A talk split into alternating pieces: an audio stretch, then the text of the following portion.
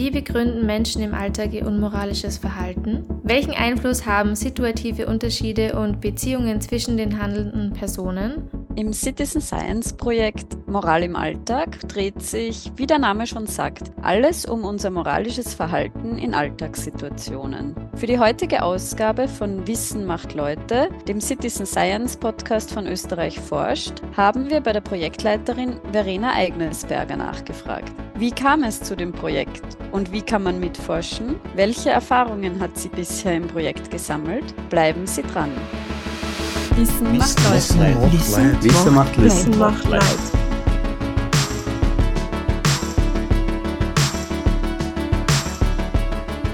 Hallo und herzlich willkommen hier bei Wissen macht Leute, dem Citizen Science Podcast von Österreich forscht. Österreich forscht ist die österreichische Citizen Science Plattform, die von der Universität für Bodenkultur Wien koordiniert wird. Unter Citizen Science versteht man die aktive Beteiligung von Bürgerinnen in wissenschaftlichen Forschungsprozessen. Das heißt, Bürgerinnen forschen bei Forschungsprojekten aus einer Vielfalt an Fachrichtungen mit, zum Beispiel in der Kunstwissenschaft oder in der Ökologie. Für nähere Informationen zu dem Thema Citizen Science im Allgemeinen empfehlen wir Ihnen unsere erste Sendung. Den Link dazu finden Sie in der Sendungsbeschreibung.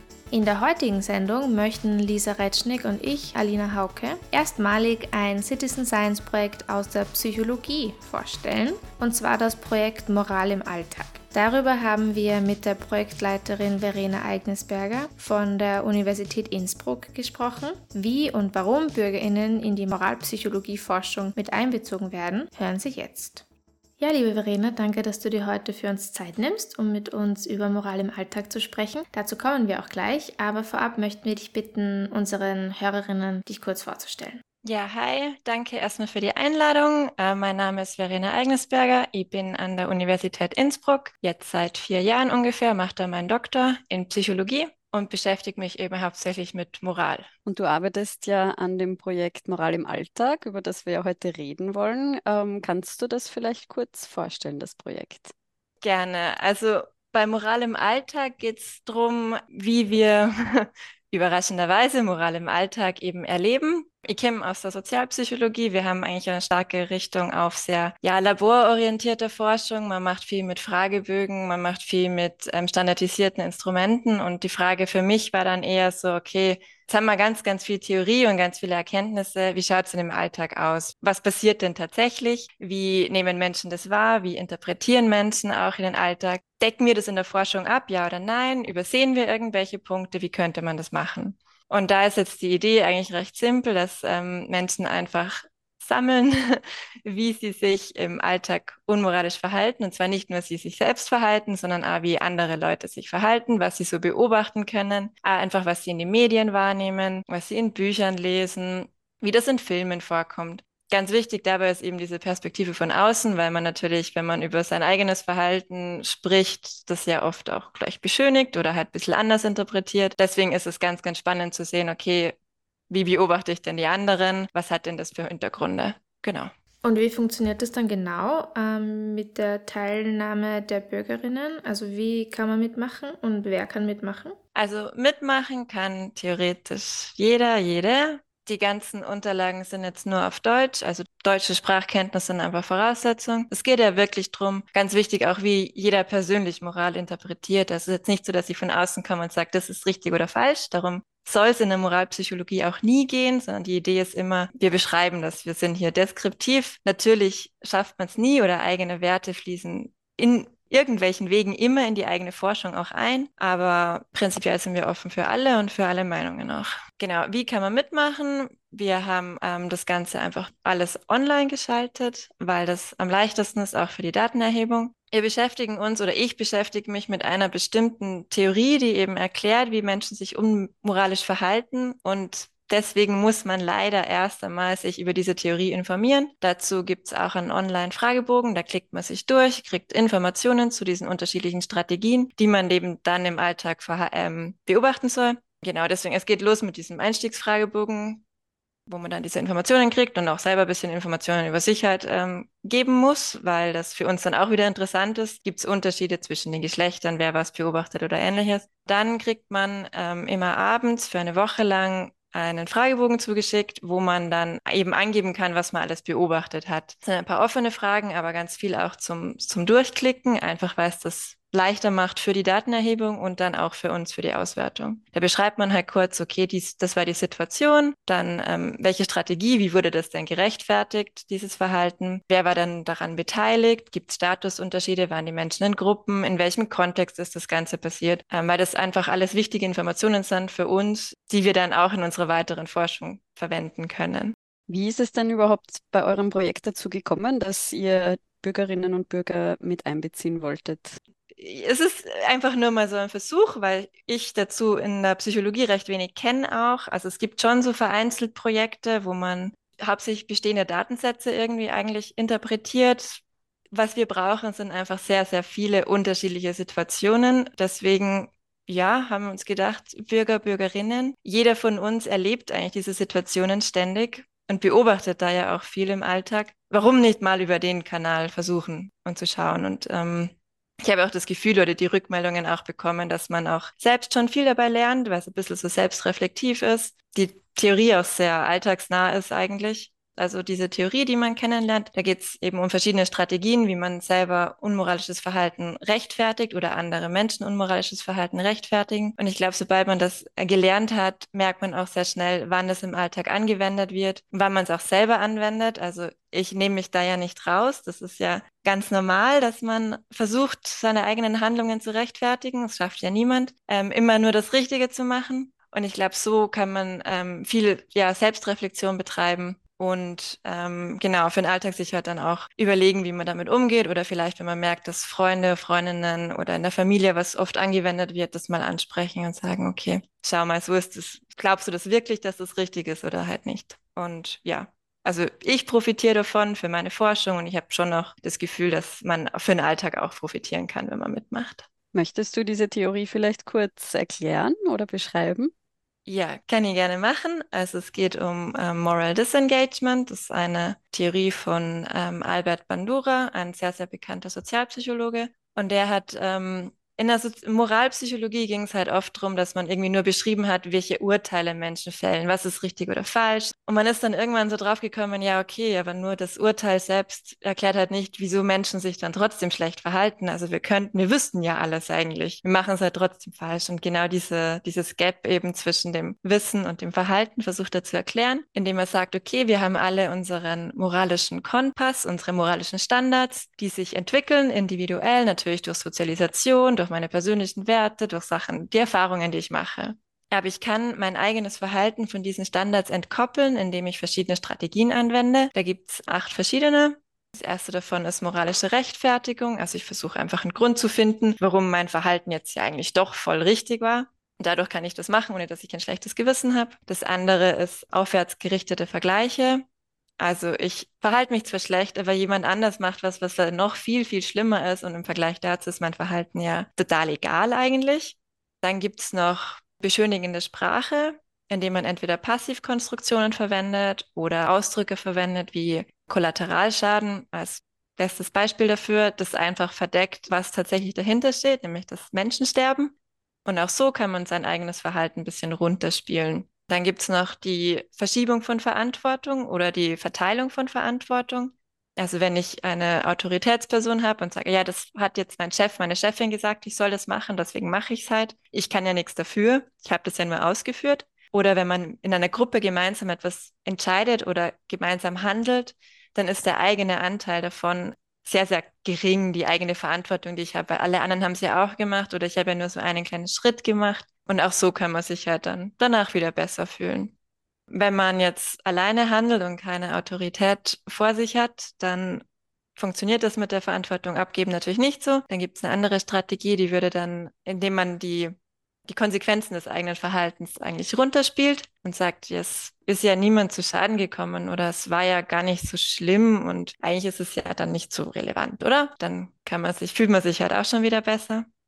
Und als letzte Gruppe kann man noch sich um die Opfer der Handlung kümmern. Und ähm, da gibt es zwei Strategien. Eines davon ist dem Opfer die Schuld geben. Das, glaube ich, kennen wir auch alle. Klassischerweise wäre das halt bei Vergewaltigungsopfern, dass man dann sagt, ja, aber die hat sich, war ja betrunken oder hat sich falsch gekleidet, deswegen ist sie ja zumindest ein bisschen selber schuld. Und die letzte Möglichkeit ist noch die Humanisierung, indem ich jetzt das Opfer meiner Handlung entweder mit Tieren oder mit Robotern vergleiche, dann spreche ich ihnen diesen menschlichen Aspekt ab dann wirkt diese Person nicht mehr wie eine andere Person, die Emotionen hat und Kognitionen, sondern eben, wenn man jetzt sagt, du Schwein oder du gefühlskalter Roboter, dann kann ich mich ja unmoralisch gegenüber dieser Person verhalten, es ist ja eigentlich keine wirkliche Person, die schadet, die, die leidet ja nicht drunter, weil sie eher ein Tier ist im Grunde. Und die Strategien wendet man halt an, um das eigene Verhalten zu rechtfertigen irgendwie und sich einfach nach der eigenen Handlung nicht schlecht zu fühlen, weil das ist ja das, was wir vermeiden wollen oder woran wir viele unserer Handlungen orientieren, an dem, okay, welche Emotionen antizipiere ich denn? Genau. Und ich will mich nicht schuldig fühlen, also verhalte ich mich richtig. Ja, kurz zusammengefasst, mehr oder weniger. Ja, vielen Dank, sehr spannend. Ich glaube, alle kennen alle diese Strategien aus eigenen Erfahrungen. Ähm, du hast ja jetzt schon ähm, Daten gesammelt. Ist eine dieser Strategien sehr stark vertreten oder ist es sehr ausgeglichen oder also kann man da irgendwas schon ablesen, ob gewisse Strategien häufiger angewendet werden als andere? Da muss man ein bisschen aufpassen mit den Daten, einfach auch, weil es einen Unterschied macht, wie offensichtlich manche Strategien sind. Also was vielleicht mehr auffällt, dass das dann mehr berichtet wird, nicht unbedingt, weil es öfter vorkommt, sondern weil es irgendwie offensichtlicher ist. Ähm, von der Theorie her ist es schon so, dass die Strategien, die ich am Anfang genannt habe, eher angewendet werden, weil sie genau nicht so schlimm sind und dann so Dinge wie Dehumanisierung und Opfern die Schuld geben, ähm, seltener auftritt oder nur bei sehr, sehr schweren Vergehen. In meinen Daten war es jetzt so, dass das mit dem Opfer die Schuld geben schon recht häufig auch genannt wurde. Ich glaube aber auch, weil das einfach auch eine Strategie war, die man wirklich schon öfter gehört hat, einfach, die aus den Medien irgendwie bekannt ist, die man deswegen vielleicht auch öfter sagt. Die Humanisierung ist ähm, weniger oft berichtet worden, kann sein, weil es weniger bekannt ist oder weil es weniger hergenommen wird. Da muss man aktuell noch ein bisschen, bisschen differenzieren den genau. Opfern die Schuld geben, ist halt auch gerade sehr stark in den Medien vertreten und ja. Genau. Das ist halt auch sehr auffällig, oder? Und andere Sachen wie jetzt irgendwie Rechtfertigungen finden, ja, hm, da kann ich vielleicht von außen schwieriger beurteilen, ob das jetzt tatsächlich gerechtfertigt ist oder nur Ausrede ist. Und wie erlebst du die Zusammenarbeit mit den BürgerInnen, die mitmachen? Also wir sind ja noch voll in der Datenerhebungsphase eigentlich, deswegen gibt's, also ich kriege halt Nachfragen zu manchen Themen, aber sonst gibt's eigentlich noch nicht sehr viel Interaktion. Also wir haben uns schon überlegt, dass man dann im nächsten Schritt halt schauen sollte, ich muss diese ganzen Daten ja irgendwie validieren und das könnte man ja dann auch wieder machen, gemeinsam mit Citizen Scientists, ähm, die dann eben schauen, okay, stimmen diese Situationen so überein mit dem, was angekreuzt wurde? Hat da jemand was falsch zugeordnet? Kann man das so verwenden in die Richtung? Ähm, und das könnte man eben auch wunderbar gemeinsam mit Citizen Scientists machen, aber dafür braucht man einfach noch mehr Daten. Vorher lohnt sich es einfach nicht. Und welche, welche Beobachtungen waren jetzt besonders spannend oder neu für dich? Hat es da was gegeben, womit du jetzt vielleicht nicht so gerechnet hättest? Also was ähm, für mich ganz wichtig war, ist diese, also wir haben dann immer abgefragt, also man musste halt die Situation schildern und dann auch noch ankreuzen, wie unmoralisch man das Verhalten eingeschätzt hat, wie viel Schaden man dem Ganzen zuspricht und wie viel Intention dahinter ist. Und da haben wir halt festgestellt, dass die Situationen, die man selber berichtet hat von seinem eigenen Verhalten, dass man die als weniger schlecht beurteilt hat als die, die alle Situationen, die man halt von anderen mitbekommen hat oder irgendwie anders halt gelesen, gehört oder so hat. Und das hat für mich halt Konsequenzen für die Forschung einfach, wenn man sieht, wir verlassen uns halt sehr, sehr stark auf Selbstberichte. Also der Klassiker ist, man legt halt einen Fragebogen vor und dann gibt man, geben, kreuzen die Leute halt an, wie sie sind und dann geht man davon aus, dass sie tatsächlich so sind. Und das sieht man hier halt schon stark, dass man mehr Fokus legen muss auch auf andere Bereiche, andere Datenquellen. Ja, weil es ist ja natürlich, dass Leute ihr eigenes Verhalten halt ein bisschen mehr entschuldigen als das von anderen. Also ein voll, voll nettes Beispiel, das einer genannt hat, war, dass sie ähm, die Verantwortung verteilt hat zwischen sich selbst und ihrem Freund, weil sie im Sommer in Urlaub fährt und dann die Katzen halt zur Katzensitterin geben muss und dann den Katzen gegenüber ein schlechtes Gewissen hat. Also man kann wirklich diese Strategien auf alles anwenden. Ursprünglich wurde die Theorie entwickelt mit dem Hintergrund, wie kann man denn so Geschehnisse wie ähm, den Holocaust erklären aber man sieht eben, dass es wirklich auf allen Ebenen passieren kann. Genau, und wir haben auch noch verschiedene Lebensbereiche halt mit erfasst, wann das auftritt.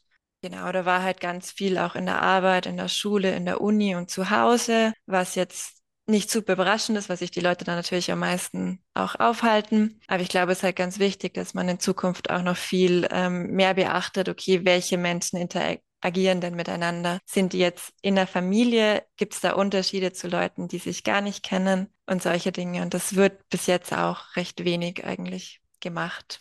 Ähm, was vielleicht auch noch ganz spannend war für mich zumindest, ist die Idee, dass man diese Strategien schon großteils dazu ähm, anwendet, dass man ja sich selbst nutzt, indem man sich selbst halt besser darstellt. Aber es gibt auch einen kleineren Anteil von Menschen, die die Strategien anwenden, um anderen zu helfen. Also man sieht eben auch, dass es schon auch einen adaptiven Vorteil haben kann, sich unmoralisch zu verhalten, was jetzt großteils auch bis jetzt in der Forschung ignoriert wurde und wo man sicher auch noch weiter einfach schauen könnte, wann das dann angewendet wird und welche Strategien es dann genau sind. Also du meinst, dass andere Leute das unmoralische Verhalten ihrer Mitmenschen rechtfertigen mit einer dieser Strategien?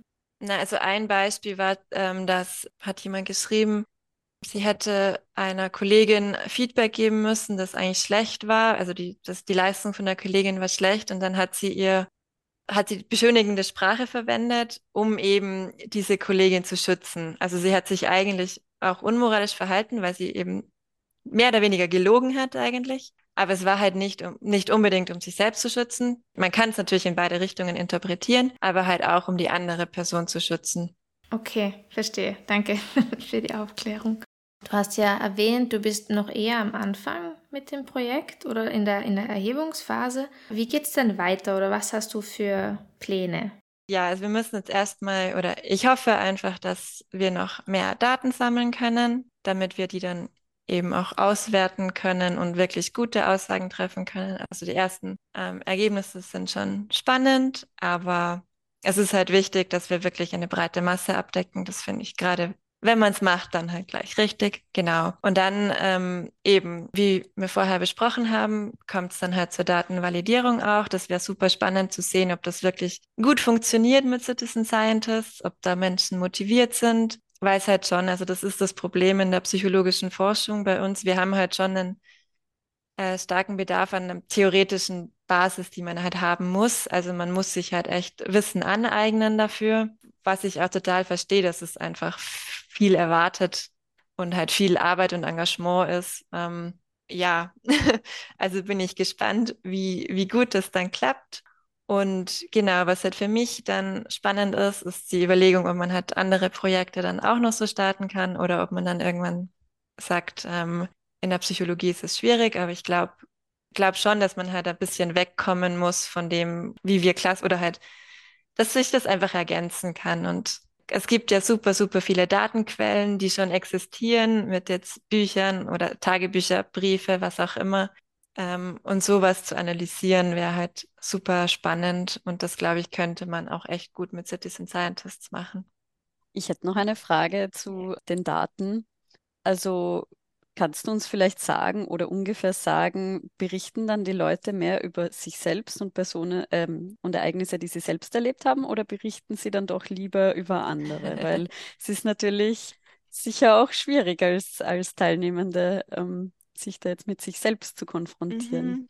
Ich habe die Daten tatsächlich gerade offen, weil ich das alles auch nicht so mal im Kopf habe. Ähm, genau, also selbst angewendet war ungefähr 20 Prozent. Und die anderen sind von außen beobachtet. Ähm, mich freut es eh, weil ich eigentlich eben gerade dieser Aspekt von dem Beobachten und irgendwie anders mitkriegen, ja das Wichtige ist oder das, was wir dann mit Citizen Scientists sehr gut beobachten können. Ja. Aber das heißt, es wird auch jetzt bei euren Fragebögen nicht abgefragt, um dass sie etwas von sich selbst erzählen müssen. Also das steht jedem dann ganz offen. Genau, genau. Das soll jeder, was einem gerade einfällt. Ich meine, kann ja auch gut sein, dass man nichts gemacht hat. Das mag mhm. ich jetzt gar nicht behaupten. Stimmt.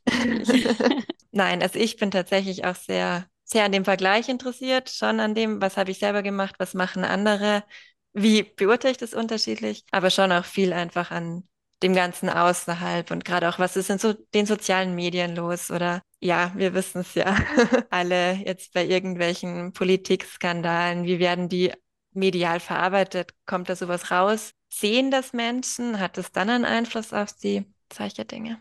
Tragen dann Menschen auch eben solche Sachen ein, also zum Beispiel Beobachtungen, die sie auf Social Media machen oder in den Medien, oder ist das wirklich, sind das wirklich Begegnungen, die sie persönlich haben? Es ist gemischt, aber es sind schon mehr Sachen, die man persönlich erlebt. Wahrscheinlich auch, weil das irgendwie eindrucksvoller ist. Um das jetzt in den sozialen Medien zu analysieren, muss man sich halt voll drauf konzentrieren. Es kann schon sein, dass das besser funktionieren würde, wenn man das noch ein bisschen expliziter irgendwie sagen würde, hey, das wäre auch spannend. Ähm, aber es kommen schon auch Beispiele aus irgendwie Fernsehserien, wo dann was passiert. Genau. Aber es ist, glaube ich, schon der Großteil das echte Leben. Also wenn ich das richtig verstanden habe, ähm, gibt es jetzt zu diesem Zeitpunkt noch nicht die Möglichkeit, sich mit anderen Teilnehmenden auszutauschen. Aber habt ihr das vielleicht geplant oder denkt ihr auch an so etwas? Jetzt, ob das jetzt ein Forum ist oder vielleicht mal ein Meeting, wo ein paar Teilnehmende dabei sind? Gute Frage. Aktuell ist noch nichts geplant. Glaube ich, ist jetzt auch in dem Kontext vielleicht bei der Datenerhebung noch gar nicht so wirklich gewünscht, weil es schon auch, glaube ich, das Problem ist, dass sich dann die Menschen auch gegenseitig sehr stark beeinflussen, in dem vielleicht, was sie machen äh, oder berichten. Ähm, es wäre natürlich spannend dann später, wenn man echt sagt, okay, man versucht eben mit der Datenvalidierung oder das Weiterentwickeln, das gemeinsam zu machen, dass man dann auf jeden Fall das auch vielleicht, oder am liebsten wäre es mir schon vor Ort, ähm, einfach auch in der Gruppe macht, um zu sagen, okay, wir haben ja auch eine Community, man kann sich bei Fragen austauschen und sich dann irgendwie auch weiterentwickeln alle. Aber aktuell gibt es auch kein Feedback auf das, was man persönlich gemacht hat, weil das natürlich alles sich gegenseitig beeinflusst und das ist ein bisschen, bisschen problematisch später dann für die Interpretation der Daten. Und hast du dann Kontakt zu manchen Teilnehmern und Teilnehmerinnen oder ist auch das äh, eben eher unpersönlich, weil du sie nicht beeinflussen willst? Ja, also über E-Mail, wenn es Fragen gibt oder so, dann natürlich jederzeit, aber sonst, sonst eigentlich nicht. Aber es gab jetzt auch nicht wirklich viel Bedarf soweit, glaube ich. Vielleicht kannst du ganz kurz noch die Datenvalidierung ein bisschen erklären, weil ich glaube, dass nicht alle Leute verstehen, was das genau bedeutet. Wie, wie läuft denn das ab, wenn du jetzt die Fragebögen quasi alle beisammen hast und die Leute haben das eingetragen? Was, was passiert dann? Also wie validiert ihr das oder was bedeutet überhaupt Validierung? Genau, also Datenvalidierung bedeutet, dass man halt schauen muss, dass die Datenqualität gegeben ist. Also wir haben natürlich sehr, sehr viele einen riesen Datensatz, ähm, wo man sich ja auch mal verklicken kann oder mal was falsch eingegeben hat oder ähnliches. Und bevor ich das dann ähm, statistisch auswerte, sollte ich mir halt sehr, sehr sicher sein, dass es soweit passt. Also, dass die Leute keine Fehler gemacht haben. Und zur Datenvalidierung gibt es halt unterschiedliche Ansätze.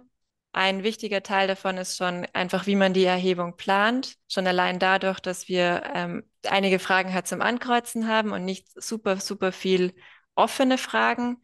Ähm, das macht schon mal leichter, weil ich dann meine Kategorien schon habe. Also ich dann schon weiß, okay, gut, es steht jetzt Beziehung ist Freundschaft oder Familie. Dann kann ich mit den Daten schon gleich arbeiten und muss jetzt nicht erst das Ganze selber übertragen, wo dann natürlich auch Fehler geschehen können einfach. Und dann im nächsten Schritt muss man halt schauen, dass diese offenen Fragen vielleicht auch mit dem zusammenpassen, was die Leute angekreuzt haben. Also sie haben ja immer die Situation geschildert oder schildern immer die Situation. Und dann wird angekreuzt, welche Strategie verwendet wurde. Und dann gibt es auch noch einen offenen Fragenbereich. Wenn du einfach sagst, okay, ich will noch was anderes schildern, dann trippt man das da auch mit ein. Und ähm, der wichtigste Punkt ist dann eigentlich halt die die offene Beschreibung zu vergleichen mit dem, was angekreuzt wurde, ob das dann schon übereinstimmt einfach. Oder ob jemand was falsch verstanden hat vielleicht. Oder ob es mehrere Interpretationen gibt. Und das heißt, man muss eigentlich in dem Bereich alle, alle Berichte durchgehen und schauen, dass es zusammenpasst. Und wenn es Konflikte gibt, dann wäre es ideal, dass es halt mehrere Leute anschauen und man sich dann einen Konsens findet. Weil wenn es nur ich alleine anschaue, ist dann natürlich auch dann von meiner subjektiven Sichtweise geprägt ist. Und das soll ja auch nicht das Ziel sein. Und was man halt noch machen könnte, was auch sehr spannend wäre, ist zu sagen, okay, ich schaue mir jetzt einfach mal nur die Berichte an, also nur den Text, den die Leute geschrieben haben und lass andere, die mit der Theorie noch nicht viel zu tun haben, mal drüber schauen und schauen, ob die auch Kategorien und Gemeinsamkeiten finden. Und dann wäre es halt spannend, diese Gemeinsamkeiten, die andere finden, zu vergleichen mit der Theorie, um einfach zu schauen, okay, ist die Theorie auch so abgebildet in unserem Alltagsverständnis? Habe ich vielleicht in der Theorie irgendwas übersehen oder stimmt da irgendwas einfach nicht zusammen? Oder kann man echt sagen, okay, passt, die Theorie deckt alles ab, was wir im Alltag finden? Kann natürlich auch sein, dass man im Alltag noch andere Dinge findet oder halt in unserem Kontext auch was anderes findet. Ich meine, das ist auch eine westliche Theorie, aber halt auch schon einige Jahre alt und in Kanada oder von einem Kanadier entwickelt. Vielleicht schaut es einfach in der heutigen Zeit, gerade mit Social Media und Ähnlichem, anders aus. Vielleicht gibt es da noch was, was man bis jetzt halt ignoriert hat. Und das könnte man halt so noch rausfinden. Ja, spannend. Danke für die Erklärung. Ja, damit kommen wir auch schon zu unserer Schlussfrage. Was war denn dein Höhepunkt äh, in der Zusammenarbeit mit den Citizen Scientists, beziehungsweise was hat dich dabei am meisten geprägt, was hat dich beeindruckt?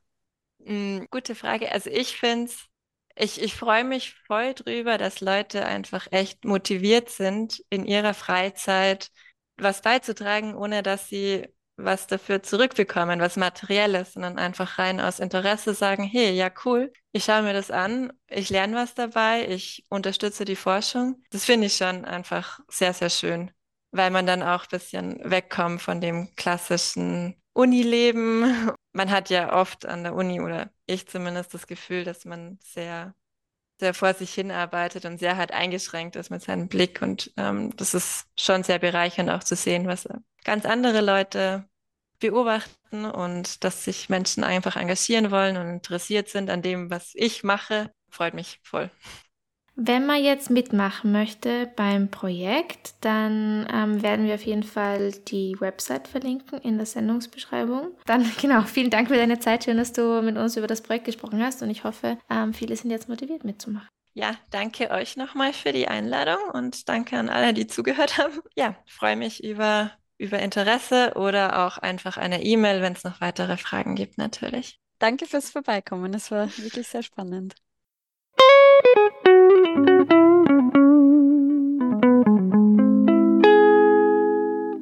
Ja, wie immer an dieser Stelle kommen wir nun zu unserem Österreich forscht Tipp des Monats. Diesmal hat uns Florian Heigl, Koordinator von Österreich forscht, einen Tipp mitgebracht.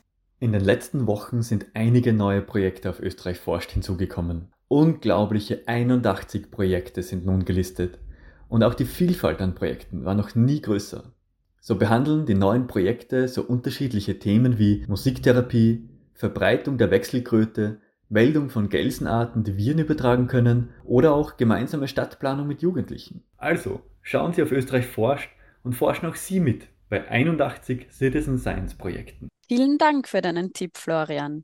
Ja, und somit kommen wir auch schon zum Ende dieser Ausgabe von Wissen macht Leute, dem Citizen Science Podcast von Österreich forscht. Wir möchten uns nochmal herzlich bei Verena Agnesberger für das spannende Gespräch bedanken und hoffen, Sie, liebe HörerInnen, werden jetzt viel über Moral nachdenken und vielleicht auch im Alltag verstärkt darauf achten, wie sich Menschen in ihrem Umfeld bzw. sie selbst so verhalten. Und wenn Sie dann schon fleißig am Beobachten und Analysieren sind, dann möchten wir Sie natürlich auch herzlich dazu einladen, Ihre Eindrücke und Überlegungen im Fragebogen von Moral im Alltag mit Verena Eignesberger zu teilen. Alle Informationen zum Projekt sowie alle weiteren erwähnten Links finden Sie natürlich wie immer im Beschreibungstext dieser Sendung allgemeine Informationen zu Citizen Science, eine Übersicht von anderen Projekten, bei denen Sie aktuell mitforschen können, sowie unseren Blog finden Sie unter www.citizen-science.at. Bei Fragen oder für Feedback stehen wir Ihnen gerne zur Verfügung. Sie erreichen uns via E-Mail an office at citizen-science.at. Unsere vergangenen Sendungen finden Sie auf unserer Webseite, auf unserer Sendungsseite bei Radio Orange oder im Feed der Podcast-Plattform Ihrer Wahl. Wir freuen uns natürlich auch, wenn Sie Wissen macht Leute abonnieren und eine Bewertung dalassen. Und damit sagen wir vielen Dank für Ihre Aufmerksamkeit. Bis zum nächsten Mal und Forschen Sie mit! Wissen macht Leid. Wissen macht Leid. Wissen macht Leid. Wissen macht Leid.